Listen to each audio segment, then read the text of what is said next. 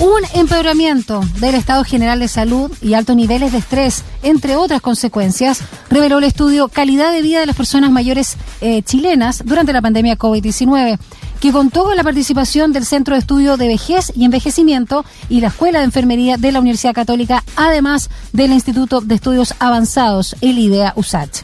En uno de los resultados del sondeo, las personas mayores eh, poco satisfechas o directamente insatisfechas con su vida aumentaron en un 32% en el año 2019 de un 32% en 2019 a un 55% en el verano y otoño del año 2021, lo que corresponde a un incremento del, eh, de 23 puntos porcentuales.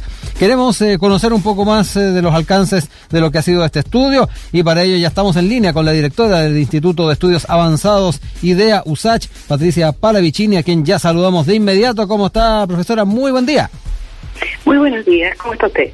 Hola Patricia, gracias por acompañarnos acá en Radio USACH.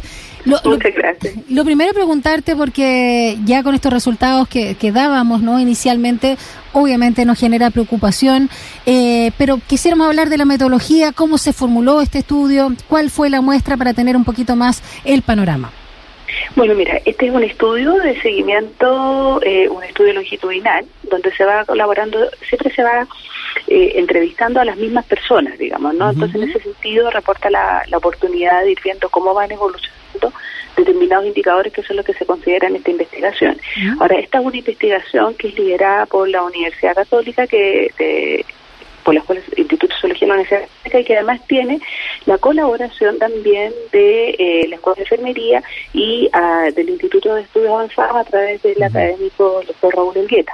A mí lo que me corresponde en esta investigación fue comentar el libro porque yo también he estado realizando trabajo sobre eh, envejecimiento ¿no? en un proyecto de investigación interno de la, de la universidad.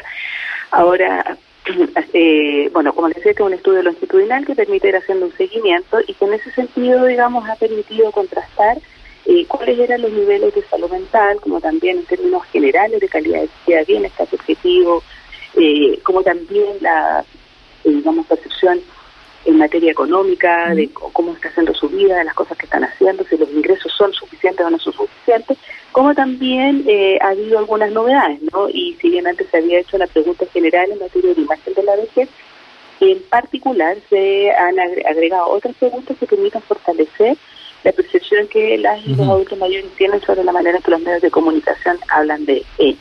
Uh una investigación que es longitudinal con un seguimiento, pero que se va enriqueciendo gradualmente, ¿no?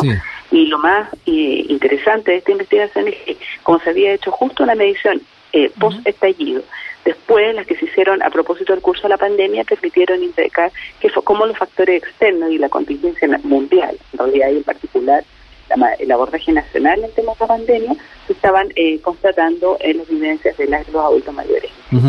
Eh, profesora, em, eh, a la luz de los eh, datos que, que, arroja el estudio, también de los seguimientos que, que, ha podido hacer, también de lo que uno puede ver en el cotidiano, es interesante saber si ha visto un, un recrudecimiento, se han visto recrudecimiento en los efectos de la salud mental de los mayores respecto a los años anteriores y mm, qué se debe entender con esta satisfacción o insatisfacción con la vida, ah, que yo creo que también es un, elemento que es importante irlo desentrañando un poquito más por los alcances que puede tener en estas variaciones que han habido eh, durante estos periodos que estamos conversando? Bueno, lamentablemente los las cifras de salud mental no son muy auspiciosas a nivel general en el país, digamos, no ha habido un decaimiento de los indicadores de salud mental em, en el último periodo, en el curso de la pandemia, pero también ha ocurrido en particular con las y los adultos mayores. Y eso es muy importante en términos del bienestar y... Patricia, perdona que te interrumpa, si puedes acercarte un poquito al micrófono. Van, van en decaimiento, o sea, contribuyen a que las personas, negativamente, por supuesto, a que las personas puedan sentirse... Eh, pueden experimentar un sentimiento de inconformidad, de inestabilidad, de, digamos, de pesar sobre su vida que evidentemente no contribuye a que estas personas puedan estar mejor, ¿no? Y la salud mental es un gran eh, es como una tiene una participación secundaria al considerar los indicadores de salud mental en la o sea de salud en la población no lo consideramos como salud ah y salud mental como una de más como un necesario. Pero existe bastante evidencia no de respecto de cómo una mala salud mental también va en detrimento de las condiciones de salud y bienestar general de la población. Entonces no es una materia que nosotros debiéramos conocer Patricia, cuando hablamos de la fatiga mental generalizada o este efecto acumulativo del estrés eh, producto de la pandemia, eh, acá principalmente preocupa también el nivel de dificultad que tienen eh, algunos mayores de edad, ¿no? Para salir de la casa y el aumento también de los sentimientos de soledad. Absolutamente. Ahí todo, el estudio hace dos dos preguntas, ¿no? Una que tiene que ver con la percepción de aislamiento y con la soledad, que es aún más duro, ¿no? Entonces uno, puede estar o no aislado, puede estar acompañado, viviendo con otras personas, pero eso no significa que uno no pueda experimentar la soledad. Entonces, esa, esa sutileza que hace la investigación es muy importante. Entonces, en términos claros, la fatiga, la fatiga mental, los problemas de memoria, han afectado a la población en general. La gente está cansada, ¿no? Esta sensación de no poder salir, que es una de las vivencias más fuertes en la investigación, no poder salir nos afecta a todos, ¿no? Las restricciones a la libertad. Pero también la manera en que se posicionan esas, esas restricciones es muy importante, ¿no? Y yo no sé si ustedes recuerdan, pero el año pasado se insistía con restricciones más, aún más agudas para nadie los adultos mayores. Entonces, le decían, mire, a las 10 de la mañana usted puede salir, ¿no? De 10 a 11 usted puede salir. Entonces las personas sentían que las estaban tratando efectivamente como a menores de edad, ¿no? Y eh, en ese sentido, digamos, yo creo que el estudio también eh, hace sentido a la luz de estas comunicaciones que el año pasado, durante el 2020, pudimos ver y que explicaron denuncias de algunos actores y decían que tratan efectivamente como a niños, ¿no? Actores protagonistas, eso me refiero a personas, adultos mayores, que el año pasado denunciaron que los medios de, que eh, de estas políticas restrictivas, digamos, en términos de sus libertades eh, y la manera en que esas libertades se comunicaban, lo ponían en una posición infantilizada. Exacto. Profesora. además minimizada, fíjate. Ya, perdón, ellos ya insistían con esta idea, ya se había habido esta idea, visto esta idea de que eran considerados, que había una mala imagen de la vejez, pero esto solo contribuía a la idea de que ellos son una carga, ¿no? Que salió brutalmente alto en el estudio. Exacto, a eso mismo también quería apuntar. Eh, hay un 80% que declaró eh, que se consideraba como una carga para la sociedad chilena. ¿ah? algo que no deja de ser eh, no solamente lamentable, sino que también triste la, situación en la que se, de alguna manera también se estaban instalando. ¿ah? son cifras interesantes.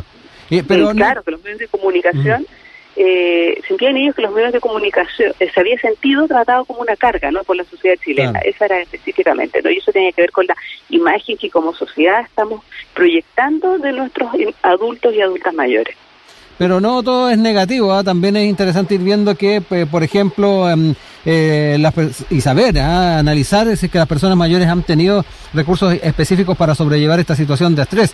Hablemos también de su resiliencia, ¿ah? que no deja de ser también un, un factor eh, que, que también desde una, de una perspectiva generacional eh, caracteriza también a nuestros adultos mayores, esa resiliencia.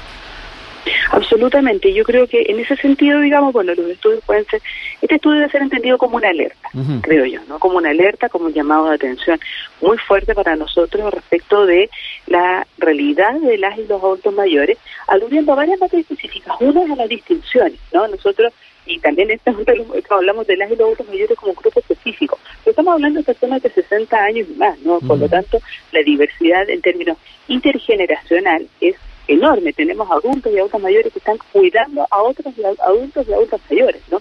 Algunas veces están trabajando, eh, están activos, otros están eh, sosteniendo eh, a sus hogares, a sus familias. En el estudio se comentaba que ha habido más situaciones de corresidencia porque los hijos, las hijas han ido a vivir con adultos mayores, ¿no?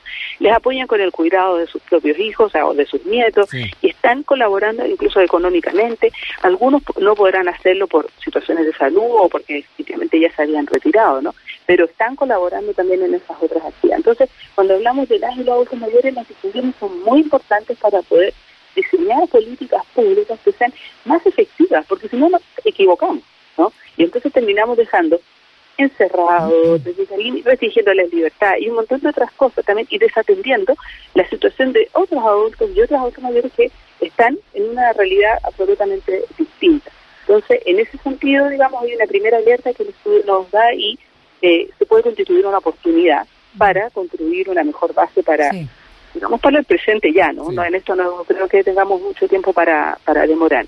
Y efectivamente se ven eh, varios aprendizajes importantes en términos de eh, las personas mayores, ¿no? Una en términos de su adaptabilidad, ¿no? Muchos de ellos empezaron a utilizar recursos tecnológicos, eh, Para comunicarse. Sobre todo para que les permitía mantenerse comunicados, por lo tanto, eso significa que no necesitan que todas las personas estén haciendo todo por ellos. Pueden requerir apoyo en casos específicos, pero no a nivel general, pero también en términos interpersonales, o sea, su capacidad de apoyar y sostener a la familia, ya sea apoyando el cuidado de los propios hijos, como también los recursos que ellos pueden desplegar, en términos de mirar con más perspectiva que nosotros lo que estaba sucediendo, ¿no? Nosotros vimos eh, personas que año pasado la vida vivían en un ritmo frenético Teníamos que cuestionarnos sobre esas cosas. Entonces creo que nosotros tenemos que dar más espacio, no solo en nuestras vidas cotidianas, sino también en como sociedad en general y en los mismos espacios, no como en esto, ¿no? Nosotros ahora estamos hablando de las y los adultos mayores, pero no estamos considerando a las y los adultos mayores, ¿no? Entonces ahí están las acciones sobre las cuales cada uno de nosotros tiene que tomar conciencia respecto a lo que estamos haciendo para construir una sociedad que sea y más inclusiva, ¿no? Las de los adultos mayores son una población, una, términos numéricos son una población muy importante de la, de la sociedad chilena, ¿no? Y entonces y lo estamos considerando como personas pasivas, ¿no? Eso es muy raro. Para finalizar, Patricia Palavicini, preguntarte, eh, ¿dónde se puede eh, ver el detalle de este estudio? El detalle, bueno, este estudio, la, la, publicación en detalle está un link en YouTube, que no, no me lo sé, se lo podría yo hacer llegar, y también es una publicación que se va emitiendo a través de la Universidad católica, no sé, uno puede buscar estudios de envejecimiento y aparecen, no tengo la referencia exacta, perdón, que no, lo puedo no hay problema, calidad de vida de las personas mayores chilenas durante la pandemia COVID-19, ese es el nombre. Sí, además que como decía, como una investigación de seguimiento, también las personas que estén interesadas van a poder consultar eh, eh, las publicaciones anteriores, ¿no? Acá se hace una, una referencia con una línea base en 2019 y otros datos hacia atrás, pero también quienes estén interesados en conocerla también pueden profundizar un poco más.